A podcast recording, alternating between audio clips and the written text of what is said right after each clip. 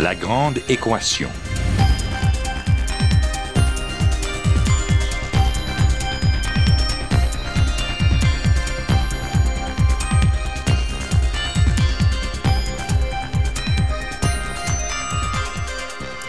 Ici Normand Mousseau, bienvenue à La Grande Équation, votre rendez-vous hebdomadaire avec la science. Cette semaine, un astrophysicien avec les pieds bien ancrés sur Terre.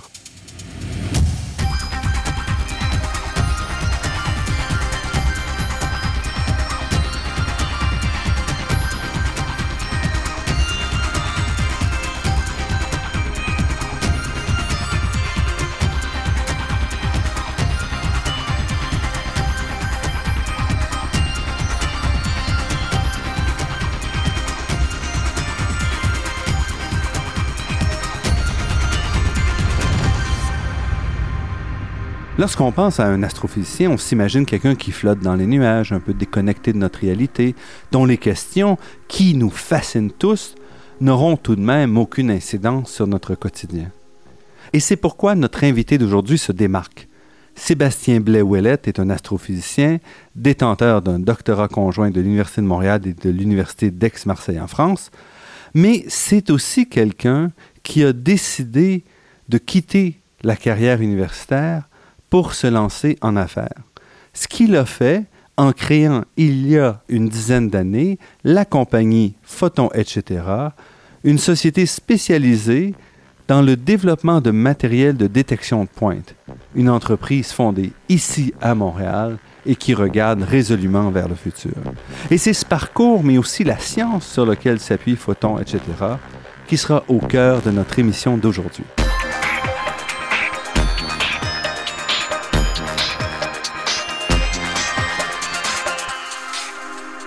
Sébastien Blais-Ouellet, merci d'avoir accepté notre invitation. C'est un plaisir. Donc, vous êtes président fondateur d'une entreprise de haute technologie, Photon, etc. Parlez-nous un peu de, cette entreprise. Euh, Photon, etc., c'est né il y a une dizaine d'années. En fait, moi, j'étais euh, j'étais astronome, j'étais astrophysicien de formation, j'étais chercheur dans une université euh, américaine. Développer un nouveau, un nouveau type de, de filtre pour la lumière, de filtre optique, qui permettait de faire des caméras pour mieux observer les galaxies, les étoiles. Puis, euh, en fait, ça a donné l'idée de, de, de, l'appliquer à d'autres euh, domaines que l'astronomie dans lequel j'étais. Puis, euh, on a fondé Photon, etc., qui maintenant fabrique de l'instrumentation, des caméras principalement, des instruments d'analyse qu'on distribue, qu'on vend à des chercheurs à travers le monde.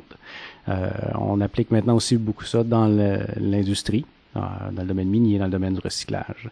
Des domaines où on a besoin de voir de quoi est, de quoi est fait la matière qu'on produit ou qu'on analyse, sur laquelle on fait des recherches.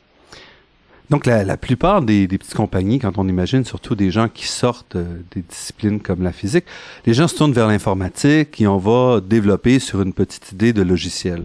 Mais dans votre cas, c'est différent parce que c'est une entreprise manufacturière. Oui, puis euh, surtout au Québec, en fait, on a souvent l'impression que la haute technologie est avant tout euh, numérique. Euh, mais il existe une bonne, bonne quantité, un certain nombre d'entreprises qui, qui ont des technologies physiques, des technologies matérielles. On, a invente, des inventeurs de, de nouvelles, de, de, nouveaux processus, de nouveaux nouveaux appareils. Euh, ces gens-là fondent aussi des entreprises de haute technologie et euh, qui sont, euh, après, on, fournit en fait du matériel, on, manufacture effectivement des instruments. Donc on est en, Donc c'est différent parce que c'est beaucoup plus lourd comme structure. Effectivement, on a besoin de, de les instruments qu'on fait sont des instruments coûteux. Euh, souvent, les instruments de recherche ont besoin d'être très haut de gamme. Euh, c'est des instruments qui demandent de, nous-mêmes d'acheter du matériel, euh, de l'équipement pour les produire. Donc, euh, on a une, un besoin d'infrastructure plus grand que juste un garage. Puis, mais, mais en même temps, c'est, c'est, c'est, une, c'est une, un domaine où les gens, les, les clients potentiels, savent prendre des risques. Ce sont des chercheurs, nos clients. Donc, c'est des gens qui aiment avoir le dernier cri. Donc, c'est effectivement, on, a pu commencer, nous, en fabriquant des instruments directement, sans bâtir une usine avant. Donc, on a commencé tranquillement, petit à petit. Et vous avez combien d'employés présentement? Donc, Photon, etc., c'est 25 employés. Euh, principalement des ingénieurs, des physiciens, des chercheurs dans le domaine biologique, qui sont, tout ça est axé pour fabriquer des instruments, fabriquer des nouvelles solutions pour d'autres chercheurs dans d'autres domaines. Vous avez donc une proportion importante de gens avec doctorat, maîtrise dans votre entreprise. Euh, oui, génie, euh, doctorat, maîtrise euh, représente presque le deux tiers. Même les vendeurs ont des euh, maîtrises et des doctorats parce que nos clients euh, sont. Euh, il faut garder une certaine crédibilité par rapport aux clients, ça, comprendre aussi la science du client pour pouvoir lui proposer les meilleures solutions possibles. Et vous êtes très axé sur le, le développement. Pour vous, puisque vous commencez, c'est donc une question de toujours améliorer les produits que vous avez et de diversifier un peu le, votre, gamme. La technologie à la base s'applique dans une pléthore de domaines et peut régler des, problèmes dans un grand, grand nombre de champs d'application. Ben, ça a l'air d'une belle chose, mais en fait, c'est un défi épouvantable. Parce qu'il faut trouver, creuser euh, dans un domaine en particulier si on veut vraiment pénétrer ce domaine-là. Euh, nous, on a donc pris l'approche euh, de bâtir des, des, instruments au départ, il y a 10 ans, ça fait quand même 10 ans qu'on est là. Donc, de bâtir des instruments un peu sur mesure pour des besoins en particulier et de bâtir un portfolio d'instruments qui devenait de plus en plus standard, efficace. Donc, votre premier instrument, c'était pour quel, euh, ah. pour quelle industrie? En fait, le euh, premier instrument, c'était pour l'astronomie, d'où je venais à l'Université de Montréal. Euh, mon directeur de thèse, euh, donc après, ça c'était après, j'ai fait quelques post-docs et euh, j'étais chercheur dans, une université. Mais, quand je suis revenu fonder l'entreprise, j'ai commencé à répandre la, bonne nouvelle un peu, regarder autour de moi qui avait besoin des instruments. Bon, il se trouvait qu'il y avait un besoin que je comprenais bien parce qu'il s'agissait de mon domaine, où on pouvait faire une source de lumière très précise pour étalonner les mesures au télescope. Donc une source de lumière précise, ça veut dire quoi? C'est en fait, quand on regarde, euh, quand on fait de l'astronomie, euh, puis en fait, c'est vrai pour beaucoup de sciences observationnelles. Euh, quand on analyse quelque chose avec la lumière, on a besoin souvent de, de comprendre, de bien mesurer la réponse de l'appareil qui sert à, qui sert à faire la mesure. je prends un exemple. dans, si on, on, regarde les étoiles, on fait ce qu'on appelle la spectroscopie. la spectroscopie, c'est de regarder les couleurs très, très, très précisément qui nous vient d'une étoile. Donc, on décompose à l'aide d'un prisme euh, ou à l'aide de, euh, d'un ce qu'on appelle un réseau optique, mais on la décompose la lumière dans toutes ses fréquences, ses longueurs d'onde, et on analyse comme ça le, le, contenu chimique de l'étoile ou, ou Parce que chaque élément a une signature chimique en termes de, de spectre, en termes de, de, couleur qu'il va émettre effectivement. Et c'est ce qu'on analyse. Donc, euh, l'hydrogène, par exemple, dans les étoiles, a, euh, émet certaines couleurs en particulier qui sont euh, typiques de l'hydrogène. Donc, si on voit ces couleurs-là, c'est qu'il y a de l'hydrogène. La même chose pour les autres éléments. Et donc, on, peut, va faire ce qu'on appelle des spectromètres qu'on va brancher au télescope pour observer ces caractéristiques-là. Mais ces éléments-là ont besoin, ces instruments-là ont besoin d'être calibré, étalonné. Parce que à la base, on veut des, des, des, des, observations très précises et on va donc injecter une source de lumière dont on connaît la fréquence exactement pour comprendre l'appareil, en fait le régler. Pour aligner, pour mettre le zéro à la bonne place. Le zéro à la bonne place. Et ces sources-là, souvent, sont, sont, euh, on, sont connues. On, il y a quelques types qui sont connus, mais il n'y en avait jamais qui, qui pouvaient être elles-mêmes réglables à n'importe quelle fréquence. C'est ce que nous, on avait développé au départ grâce au filtre optique que j'avais développé. Donc, euh, et c'est comme ça que mon allemand mater est devenu mon premier client un peu. Et puis après ça, vous vous êtes déplacé ou vous êtes resté dans le milieu de la recherche euh, astronomique? En fait, après, on, nous, on s'est installé à l'Université de Montréal. Il y avait l'ouverture du laboratoire, euh, pardon, du, de l'incubateur du euh, Bombardier, qui appartient à la Polytechnique à l'Université de Montréal qui devait en fait, euh, puis qui encore le fait, euh, euh, accueillir des entreprises issues de la recherche. Et on était les premiers à s'installer dans cet incubateur-là. Et on a, on a donc rencontré après. Ce qui était génial pour nous, c'est qu'on était dans le milieu universitaire. On pouvait dans les corridors rencontrer des chercheurs, des, des, des physiciens, des chimistes, des biologistes, avec qui on pouvait discuter de leurs besoins. Puis, comme ça, il y a, a d'autres chercheurs qui nous ont dit, ah, pouvez-vous faire tel type d'instrument? Pouvez-vous faire tel type de mesure avec votre filtre?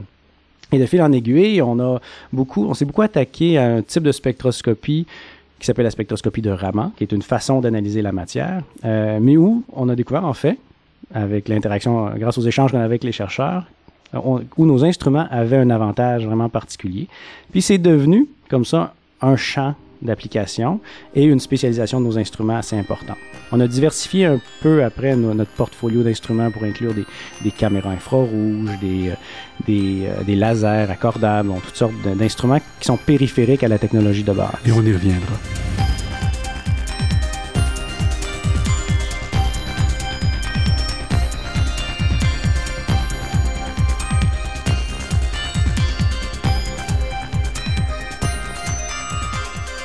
Ici Normand Mousseau, vous êtes à La Grande Équation et nous sommes en compagnie de Sébastien blais qui est président et fondateur de la compagnie Photon, etc.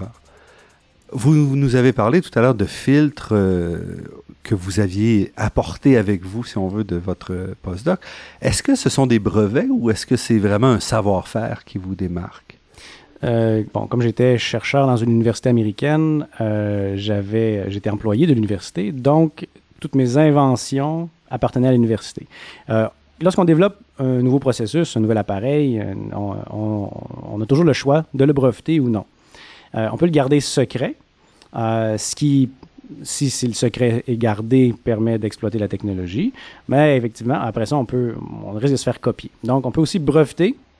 Là, à ce moment-là, on le divulgue à l'ensemble de la planète, on divulgue notre invention, mais elle est à nous. Légalement, elle est à nous. C'est ce qu'on a décidé de faire avec le California Institute of Technology où j'étais. Donc, quelle était cette, euh, cette découverte, cette invention-là que vous avez faite? En fait, l'invention est de réussir à utiliser des nouveaux réseaux, en fait, un nouveau, un nouveau type d'hologramme qui, qui, avait été inventé pour euh, les, euh, la mémoire dans les ordinateurs. Donc, des, mémoires très haute capacité dans les ordinateurs. Il y avait des développements qui se faisaient euh, en utilisant des hologrammes. On essayait justement différentes technologies, dont celle des hologrammes. Exactement.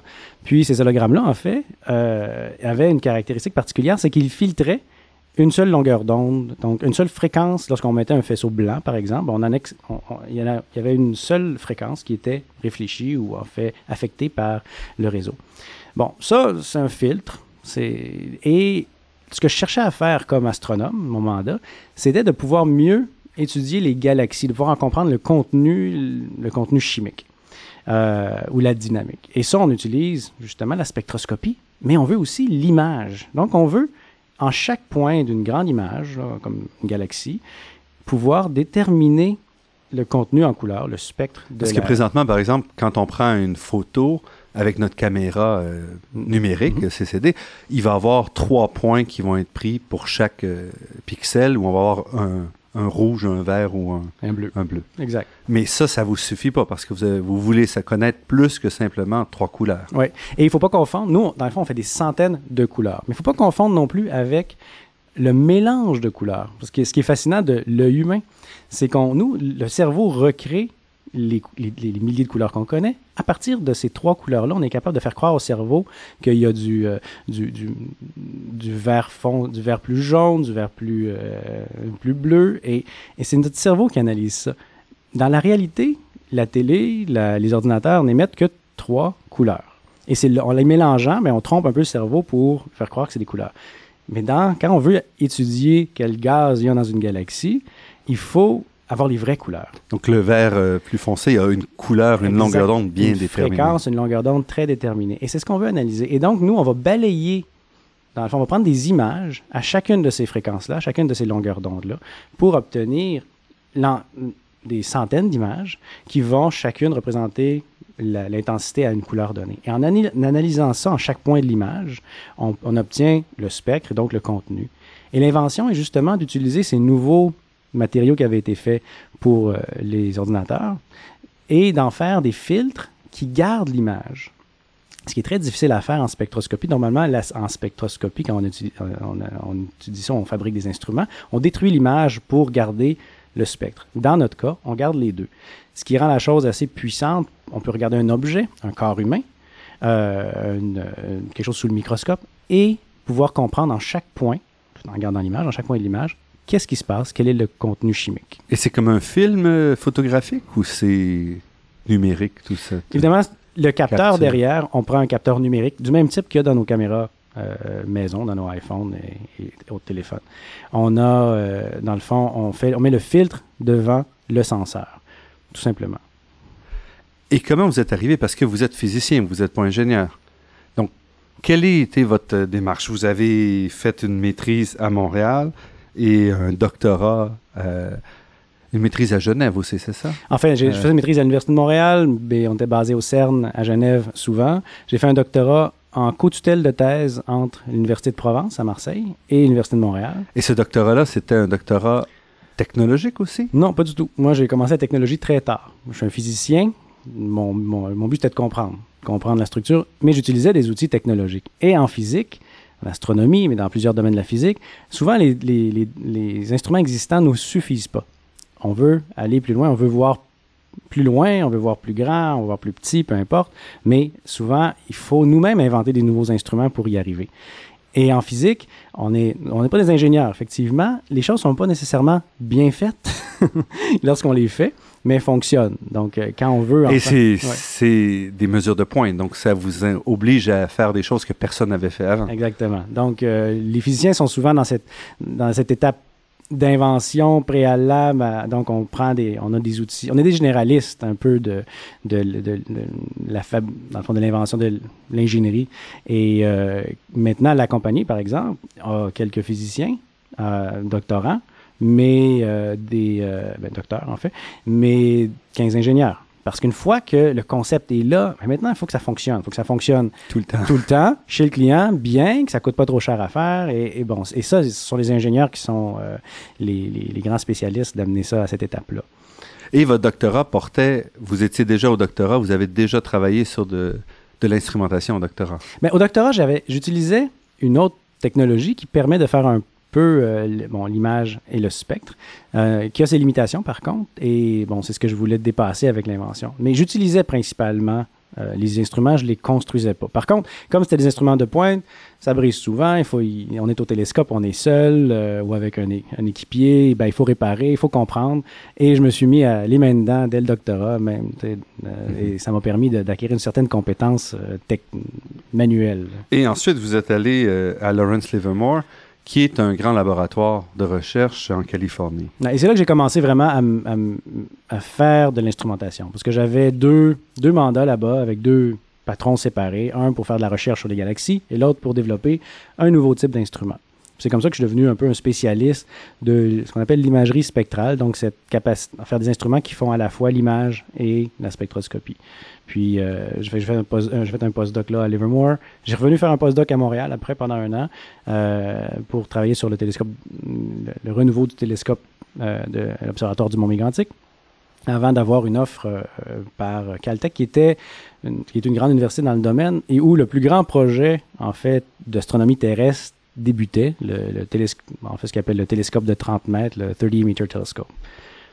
Pour travailler vraiment là, sur le développement de, D'instruments. Et c'est ce qui a permis. En fait, mon mandat, c'était de développer des nouveaux concepts, des nouveaux instruments. C'est ce que j'ai fait, mais il y en a un qui était particulièrement intéressant, puis on l'a breveté, puis j'ai fondé une compagnie avec. Et c'était difficile de partir comme ça avec un brevet, euh, une fois que vous le négociez, évidemment. Donc, euh, de dire, euh, je vais prendre la charge de, de mettre ça sur le marché? Ouais, s'il y a des gens qui ont négocié avec les universités québécoises, canadiennes euh, dans les dernières années, ils vont peut-être euh, friser un peu en m'entendant, mais ça a pris deux semaines à négocier avec Caltech. J'étais seul, pas d'avocat, rien, et avec des très bonnes conditions. Euh, je peux vous dire que maintenant au Québec, ça devient comme ça aussi. On favorise de plus en plus, bon, les sociétés de valorisation, les universités favorisent de plus en plus euh, la création d'entreprises. Mais il y avait une tradition où c'était plus, euh, plus lourd comme processus ici au Québec. Il n'y avait pas cette tradition entrepreneuriale, en fait, des, euh, ni chez les chercheurs, puis il n'y avait pas ces facilités par les, les universités nécessairement. Mais pour moi, ça a été, j'ai été à la fois conseillé par les, euh, les gens du, de la société de transfert, le, bureau de transfert de technologie de Caltech, et euh, donc dans, ma- dans mes démarches pour lancer l'entreprise, puis et dans, ma, dans l'octroi de la licence à Photon, etc.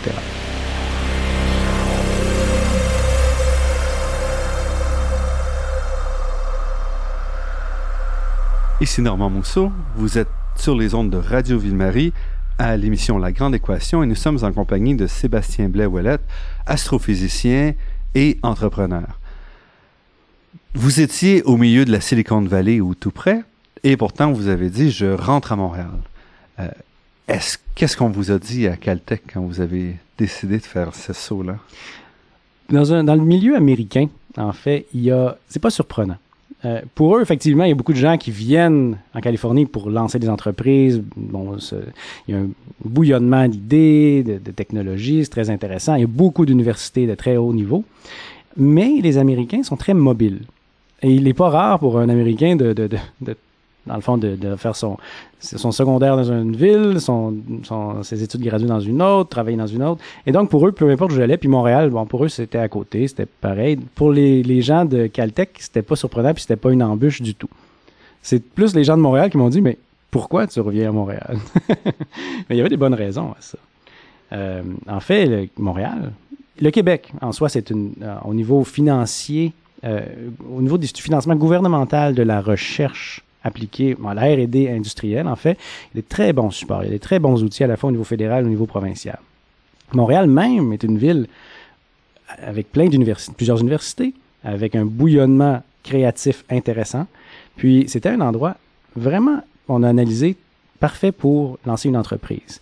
C'est un peu un secret bien gardé parce que les gens ont toujours l'impression que, bon, c'est au Québec, on n'est pas de, de, de, de ce métal-là, mais euh, oui, c'est fait. Montréal est une belle ville pour lancer une entreprise.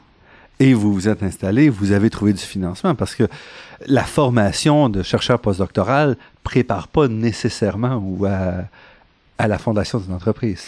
Non, effectivement. Bon, j'avais en moi, je pense, un petit côté entrepreneurial. Là. Euh, je le savais pas, par exemple. Euh, c'est, il y avait, j'avais aucune tradition familiale, euh, comme dans l'industrie euh, ou, ou, en entreprise.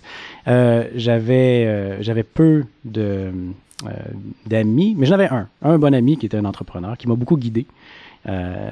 puis, je, suis, je me suis lancé en disant, effectivement, je vais faire bon, des modèles pendant peut-être six mois. J'ai fait des modèles un peu, euh, euh, dans, de simuler, voir si ça fonctionnerait bien dans, dans, dans le réel, m'assurer de la bonne configuration. Après, je me suis dit, il faut que je trouve du financement.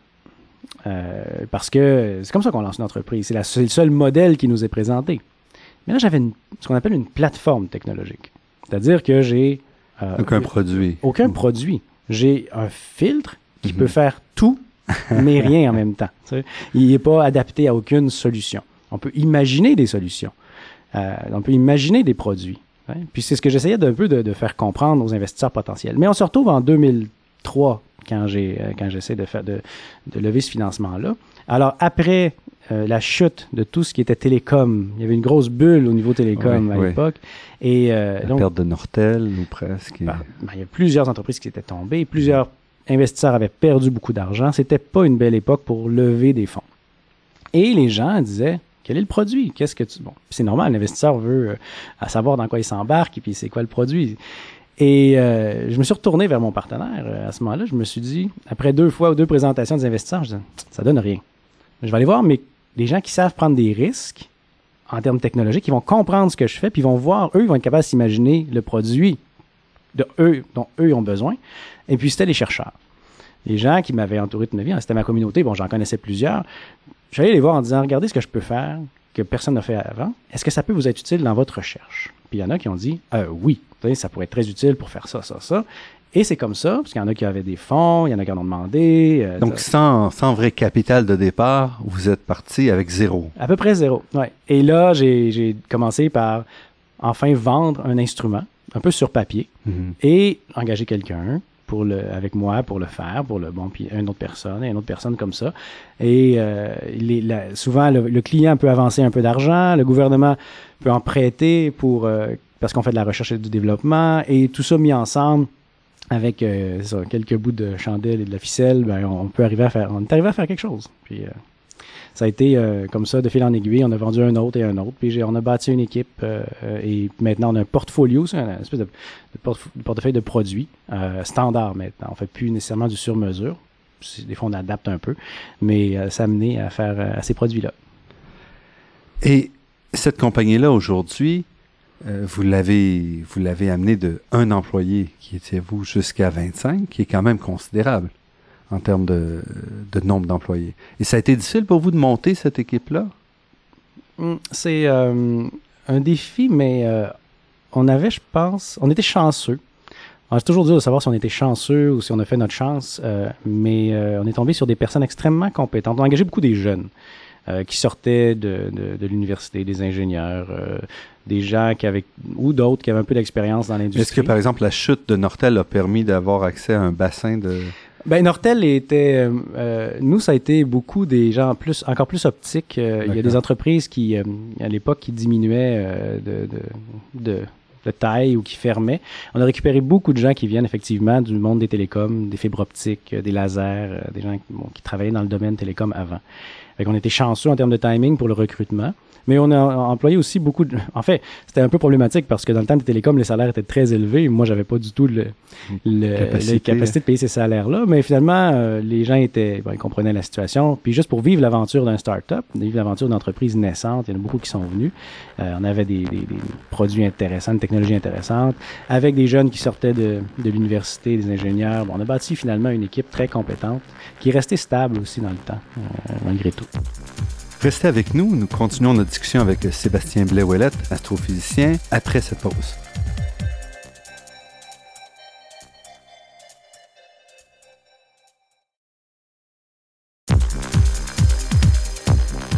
Ici Normand Mousseau, vous êtes à La Grande Équation et nous sommes en compagnie de Sébastien blais président fondateur de Photon, etc.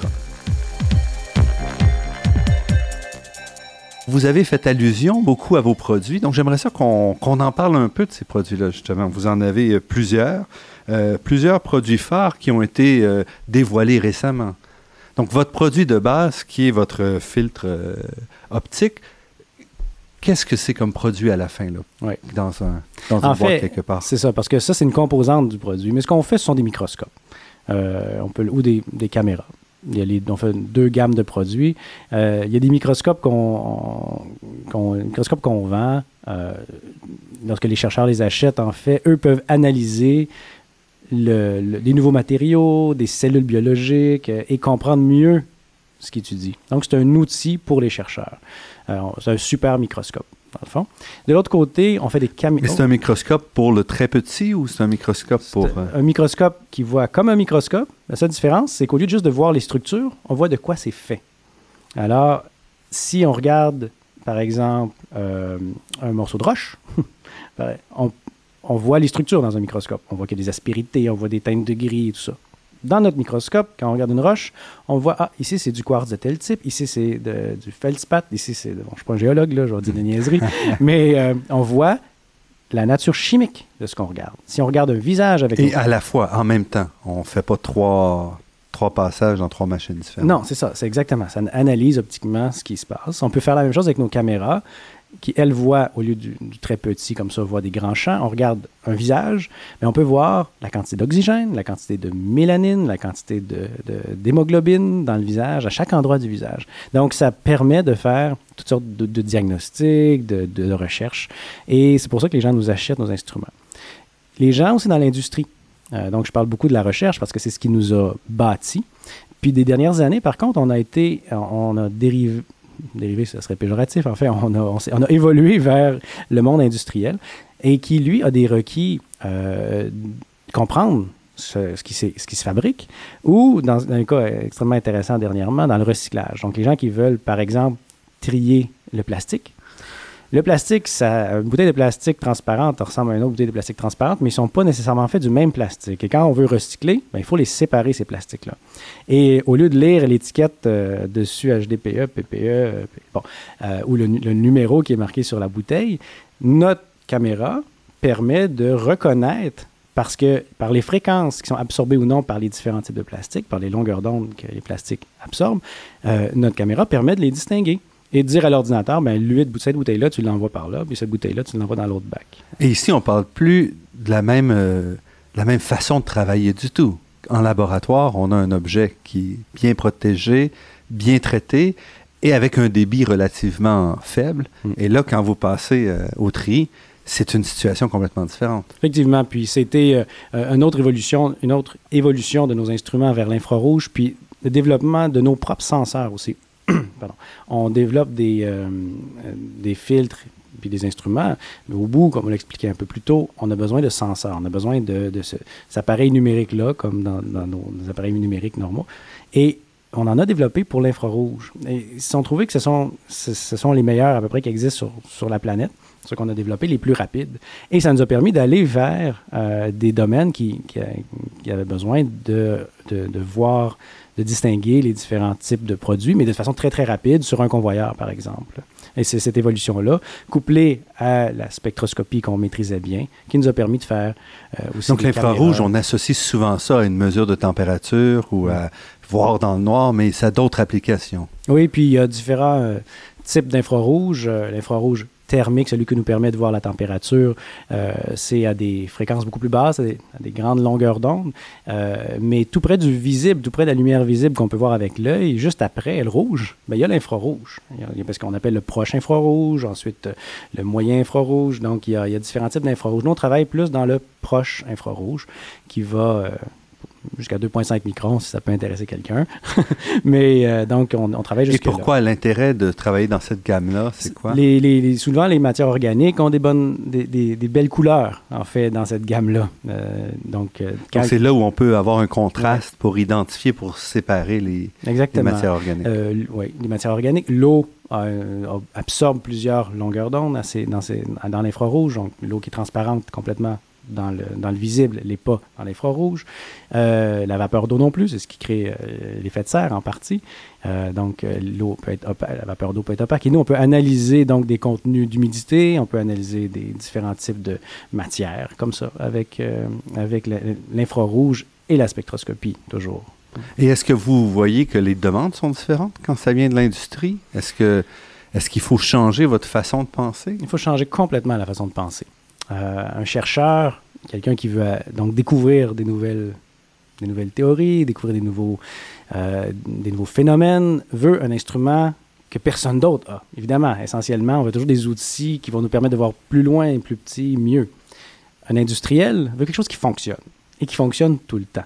Parce que quand on fait une usine de tri, on ne veut pas qu'elle arrête. Il y a des coûts importants à ça. Et donc, la façon de, faire pour nous euh, doit être beaucoup plus systématique, moins euh, ambitieuse en termes technologiques, mais plutôt ambitieuse en termes de euh, rigueur et de solidité des instruments. Et à travers tout ça, il y a aussi une interface, j'imagine, logicielle pour être capable d'analyser ce qui ressort. Donc, c'est vous aussi qui faites ça? Oui, on a une équipe multidisciplinaire. Donc, on a des ingénieurs euh, optiques, mécaniques pour faire les instruments. On a des ingénieurs électroniques pour contrôler, ingénieurs électriques en fait, spécialisés en électronique ou en logiciel, euh, qui sont spécialisés, eux, dans le contrôle des instruments, de bien, euh, dans le fond, de faire l'acquisition des, données de façon efficace, mais aussi d'analyser ces données-là. Parce qu'en fait, nos instruments sont rien d'autre que des, euh, des fournisseurs d'informations. Ce qu'on fournit, c'est de l'information. Donc, cette information-là, il faut qu'elle soit intelligible pour le client, pour le, le, le chercheur ou l'opérateur d'usine. Et ça, c'est un logiciel, logiciel qu'on va soit développer, soit co-développer avec le, le, client pour, euh, dans le fond, nous sortir l'information pertinente pour euh, l'application. Et présentement, donc, vous avez vendu à quel type euh, d'entreprise? beaucoup. Ben, en fait, on a un partenaire dans le domaine minier qui s'appelle Photonic Knowledge, qui analyse les carottes de forage. Euh, un partenaire dans Pour le... automatiser un peu ces procédés-là. Aller plus vite, là, dans la, euh, plus vite et de façon plus systématique, euh, regarde, regarder le contenu euh, des carottes de forage ou dans fait de procédés miniers. Euh, voir de quoi les, les, les, quelle est le, la proportion de tel ou tel minerai dans, dans un, sur un convoyeur ou dans, dans les carottes. Euh, dans, dans, le domaine du recyclage, on, on, on, travaille avec un intégrateur en particulier qui est un bon partenaire à nous. Euh, et donc on, là, on s'étend un peu plus vers l'agroalimentaire, les, euh, les autres domaines euh, de électronique aussi, dans la fabrication cette fois-là. Euh, on, sait, on étend un peu nos, nos tentacules. Et vous vendez essentiellement, vous avez mentionné des intégrateurs, donc vous vendez une pièce dans un, une, un ensemble, une chaîne d'opérations qui, elle, sera vendue au client final. Oui, on vend, dans le, on fabrique pas des usines ou des systèmes mmh. avec des bus d'éjection, euh, des trieuses ou des choses comme ça. Ça, effectivement, c'est nos partenaires qui font ça. Nous, on est, on vend l'œil, on vend la partie Donc, ce qui lecture. vous diminue un peu les, les contacts et permet de ça permet d'optimiser un peu les Oui, parce que sinon, si on était directement dans la... Il faudrait choisir un domaine en particulier pour faire une solution complète.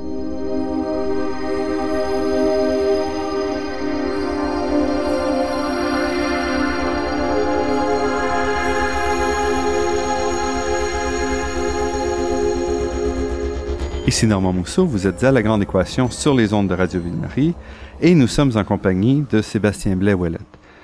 Une autre, euh, une autre invention que vous venez de faire qui vous sort un peu de votre domaine, à tout le moins euh, pour un œil euh, non averti, est le, développement de nanorécepteurs polyvalents, qui était le titre que j'ai ramassé. Donc, qu'est-ce que c'est ça, un nanorécepteur polyvalent? Ben, je l'avais. En fait, je pense que c'est le titre.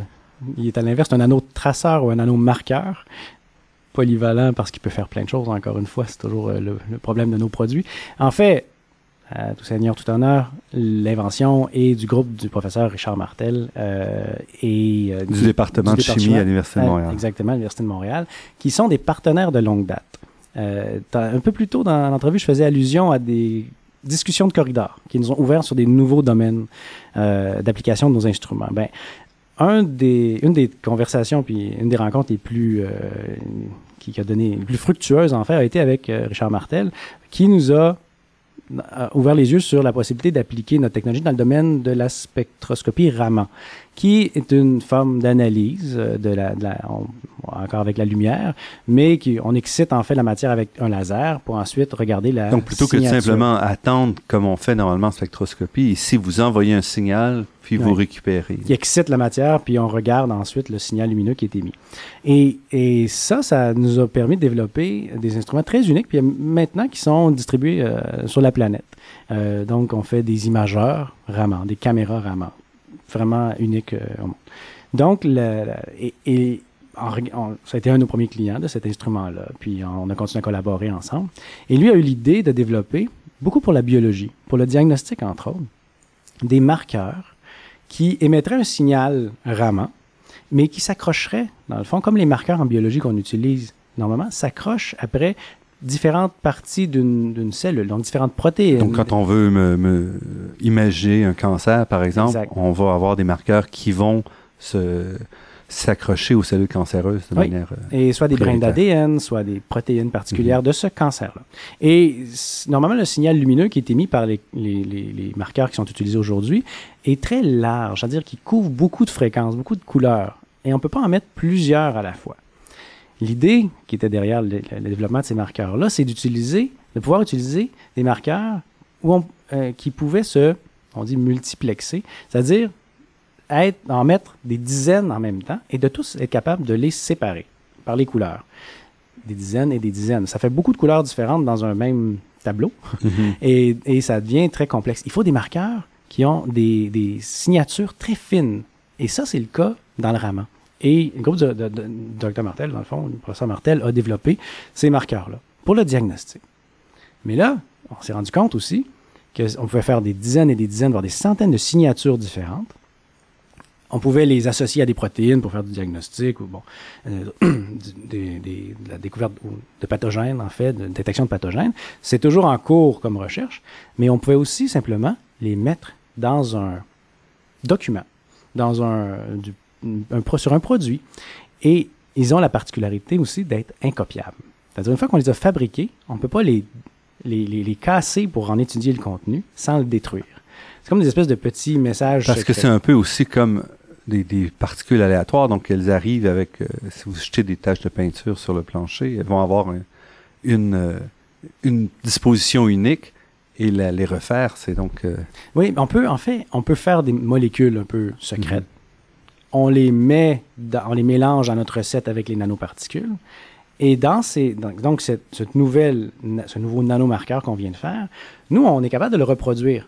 D'accord, donc c'est reproductible. C'est reproductible par nous si on a la recette originale. donc Mais- c'est à sens unique, on peut pas le faire l'inverse. On peut pas le regarder et retrouver la recette originale. Et ce qui ouvre la porte de tout ce qui est euh, lutte à la contrefaçon, par exemple. Donc, si on le met dans le papier monnaie, Donc vous avez reçu des appels de Christian Dior ou euh, Rolex et autres. euh, Là, là c'est là que je peux plus parler.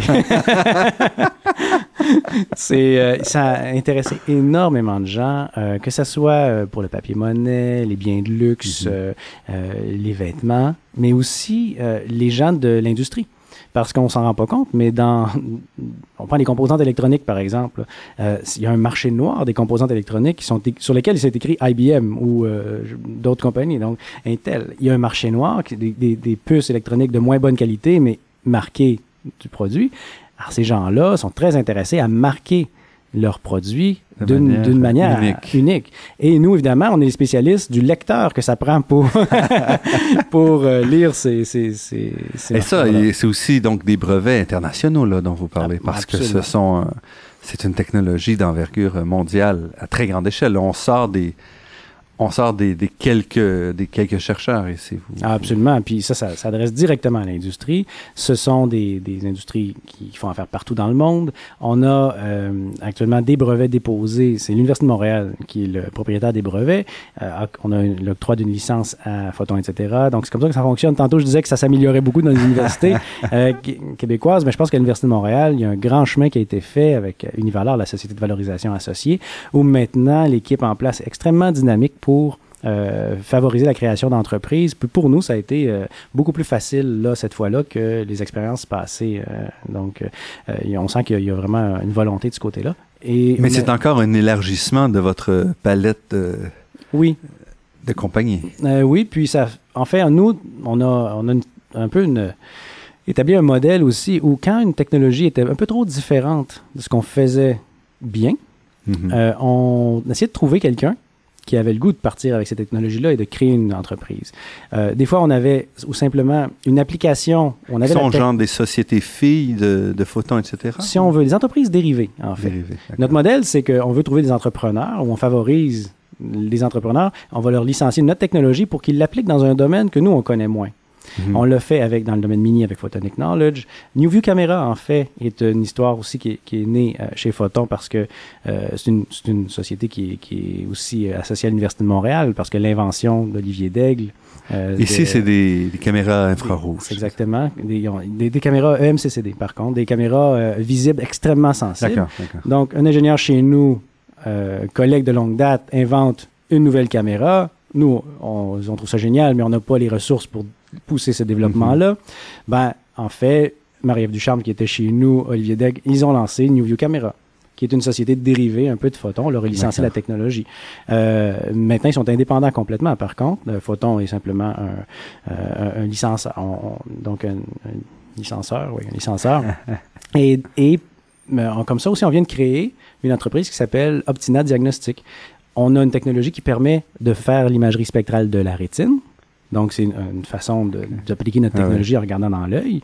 Mais on n'est pas des ophtalmologistes, puis on n'est pas des chercheurs dans ce domaine-là.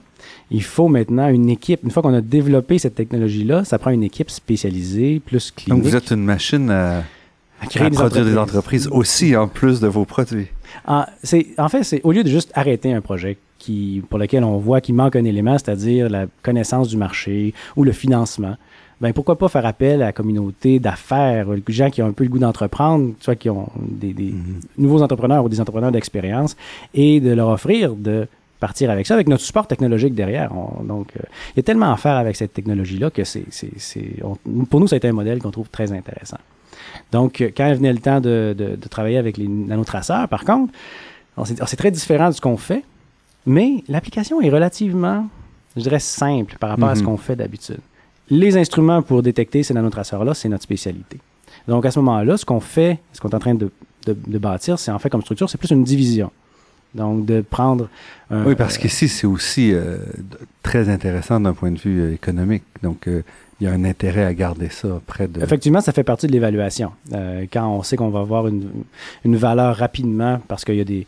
on n'a pas besoin de trois ans de développement pour rendre les passeport ou la monnaie euh, euh, incopiable avec nos, nos nanotraceurs. Il faut trouver le, bon processus, mais on n'a pas, euh, c'est pas de développer un, nouvel avion. Là. Mm-hmm. donc, on a, pour nous, c'est un, c'est un cas classique là, de créer une, une, une unité d'affaires à l'intérieur de Photon où il y aura les gens spécialisés et les gens compétents dans le domaine.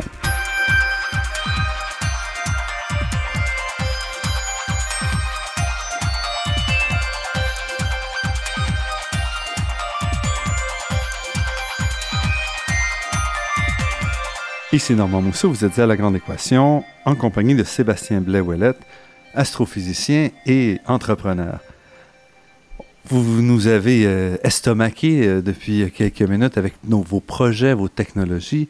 Où est-ce que vous allez maintenant? En fait, Photon, c'est une. Euh, on va. On, se dirige allègrement vers la, les, applications euh, de plus en plus industrielles parce que c'est une valeur, économique qui est plus importante du côté industriel. Euh, grâce à nos clients chercheurs un peu partout, on est en contact avec plusieurs industries maintenant. Ces chercheurs-là qui utilisent nos instruments sont euh, eux-mêmes font des recherches souvent connexes à une industrie. Et maintenant, donc, on a des solutions pour ces industries-là, donc qui ont été développées par nos clients souvent. Et euh, donc, on a toujours cette, colonne vertébrale qui, qui, qui est nos, ins- qui sont nos instruments de recherche qu'on distribue à travers le monde. Mais avec les années dans les années qui s'en viennent, on va voir se multiplier les cas comme dans le recyclage ou le domaine minier, ou de- donc où on, a- on trouve des solutions industrielles. C'est beaucoup plus intéressant en termes de, euh, de revenus, de, de valeur euh, de, de vente et tout ça. Donc, ça fait une, une société à la fin, une compagnie qui va être plus solide. Évidemment, depuis quelques mois, les nanotraceurs nous fascinent, les nanomarqueurs nous, fascinent. Ça va prendre une, am- une ampleur, à mon avis, assez grande. Euh, et je ne sais pas encore la taille et en proportion ce que ça va être chez Photon, mais ce sont deux axes. Euh, Les deux sont industriels, mais qui vont prendre beaucoup de place chez Photon. Mais il faut aussi trouver le financement pour ça. Donc, qu'est-ce que vous pouvez garder le contrôle? Parce que présentement, c'est une société privée, c'est ça, Photon, etc. Chez nous, on a, euh, on a une. En fait, ça appartient surtout aux employés. Moi, je suis un actionnaire majoritaire, je l'ai fondé, mais après ça, il y a eu d'autres gens qui sont, euh, qui sont joints, dont les employés. Les employés ont investi, en fait, dans l'entreprise euh, sur leur salaire. Ce qui fait que maintenant, on a même une coopérative des travailleurs actionnaires, donc une coopérative, une, portion d'entreprise appartient à une coopérative qui, elle, appartient aux employés. Et, maintenant, donc, 90% de l'entreprise est aux employés, m'incluant. Euh, par contre, là, on a besoin de vrais moyens. Jusqu'à maintenant, on s'est un peu autofinancé. Mais euh, là, je suis maintenant en pleine ronde de financement avec des discussions très intéressantes avec plusieurs partenaires. Euh, parce que ça prend, euh, on a, ça prend les, il faut avoir les moyens de nos ambitions. Les ambitions sont assez grandes pour l'entreprise. Donc, effectivement, on est dans une belle ronde de financement tellement qui prend, qui prend beaucoup d'énergie, en fait. Et puis, mais vous, vous prévoyez garder Photon à Montréal ou c'est toujours euh, mon- difficile de. Ah, c'est très intéressant comme question parce que non, c'est pas. euh, je veux dire, ma volonté est claire là-dessus. Mhm. Euh, on a déjà, on commence à avoir des offres d'achat d'entreprises, surtout américaines, des géants qui, elles, comprennent bien la nature de nos tec- technologies. Il n'y a pas au Québec, par contre, beaucoup de sociétés de technologie physique. Il y, en, je connais, il, y a des, Non, c'est en- ça. il y a des entreprises qui existent, il y en a quand même quelques-unes, mais ils ne sont pas assez grandes ou assez dans des domaines connexes pour être intéressés à acheter Photon. Par contre, ailleurs dans le monde, il y en a beaucoup. En Asie, il y en a. Aux États-Unis, il y en a. En Europe, il y en a. Puis, euh, actuellement, c'est, tent- c'est tentant. C'est-à-dire, ce serait une opportunité, ce serait une possibilité de, de, de vendre l'entreprise. Mhm. Mais il y a tellement à faire encore. Il y a tellement à bâtir. Puis Montréal est un endroit tellement agréable, en fait, où je- moi j'aime être. Et euh, où il y a, où, en fait, j'aimerais que ça devienne un fleuron québécois, montréalais de la- Mais c'est toujours ça. Donc, c'est toujours une. euh, Ça prend une volonté de faire pour dire moi, ce qui m'intéresse, c'est le développement d'une compagnie. Et donc, je vais résister aux sirènes qui sont parfois très tentantes, j'imagine, pour maintenir le cap. Moi, je pense que c'est une entreprise, c'est plus, c'est une vision personnelle, mais c'est plus qu'un un moulin à argent ou une façon d'essayer de faire de l'argent. C'est, un, une personne morale, vraiment à l'intérieur d'une communauté euh, qui a euh, un impact sur la société, qui peut apporter, qui peut faire du bien, qui peut faire du mal. Euh, on a des décisions à prendre en tant qu'entrepreneur qui vont au-delà de la décision financière. C'est pas tous les entrepreneurs qui sont d'accord avec ça. Euh, pour moi, je sacrifierai pas l'argent des gens qui ont investi pour garder l'entreprise absolument à Montréal. Mais si on peut favoriser de, bâtir vraiment une entreprise solide à Montréal et rentable à Montréal, c'est ce qu'on va viser à faire. Par contre, euh, s'il y a des, euh, opportunités trop grandes qui se présentent, je ne veux pas non plus être égoïste, appelons-le comme, appelons-le comme ça, donc juste de et de, de sacrifier euh, ce que les, les- les- dans le fond les argents que les investisseurs ont mis dans, dans l'entreprise. C'est un équilibre à trouver dans, dans, dans ça, mais là la volonté est claire de bâtir quelque chose à Montréal. Et vous gardez quand même, malgré euh, cette orientation-là, vous gardez aussi des, euh, une écoute pour le développement de nouveaux produits ou pour le moment tout est sur la glace parce que vous en avez beaucoup déjà là sur la... On en a beaucoup. Et ce qu'on fait maintenant, ce qui est très satisfaisant, c'est d'adapter nos produits à des applications euh, concrètes. Euh, donc, euh, on a beaucoup à faire avec les produits qui existent maintenant. Euh, on, a des, on a actuellement des produits qui sont en développement parce qu'il y a des domaines qui. il, y a des, il, y a des, demandes qui se font, mais qui sont très connexes à ce qu'on fait. Donc, il y a des petits dérivés là, qu'on est en train, sur lesquels on est en train de travailler. Sinon, ça va être surtout des applications de nos produits. Photon, etc., c'est un peu le meilleur des deux mondes, non? Pour quelqu'un qui aime la recherche, puis en même temps qui, qui a le goût de l'entrepreneuriat. Ouais, mais euh, j'ai, euh, j'ai, oui, c'est, c'est, c'est, je me retrouve dans les culottes de, de, du petit garçon que j'étais quand, parce que je dans le fond maintenant, mais je suis face à la recherche que font d'autres chercheurs dans d'autres domaines que le mien.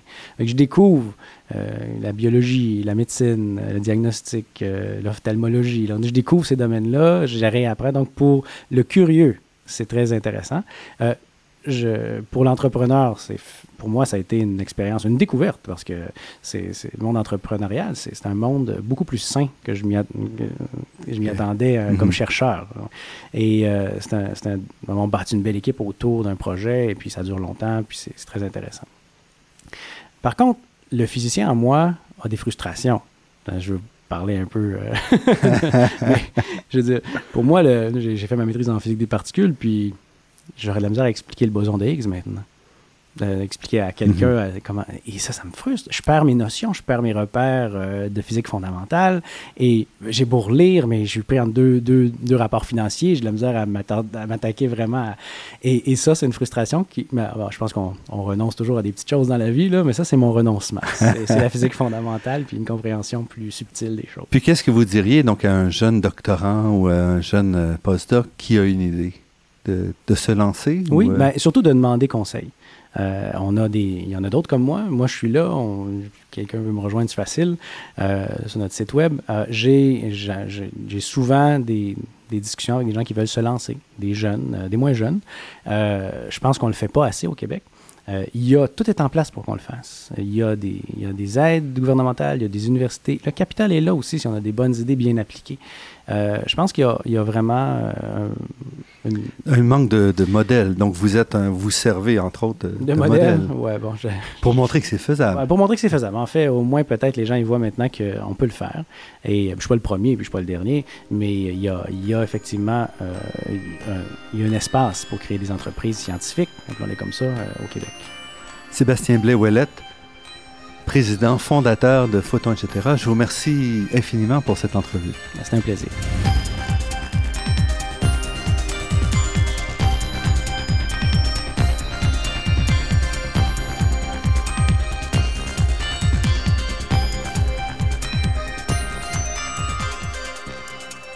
Je remercie Daniel Fortin à la technique et pour la création de tous les thèmes musicaux entendus à cette émission. Je remercie également Marc-André Miron, site Internet, et Ginette Beaulieu, productrice déléguée. Cette émission est possible grâce en partie au soutien du Fonds de recherche du Québec et de la Fondation familiale Trottier, ainsi que de la Fondation des chaires de recherche du Canada et de l'Université de Montréal. Vous pourrez réentendre cette émission en vous rendant sur le site Internet de La Grande Équation, L'émission est également disponible sur la page Université de Montréal de iTunes U. Ici, Normand Mousseau. Au nom de toute l'équipe, je vous dis à la semaine prochaine et d'ici là, restez à l'écoute de Radio Ville-Marie pour découvrir votre monde sous toutes ses facettes.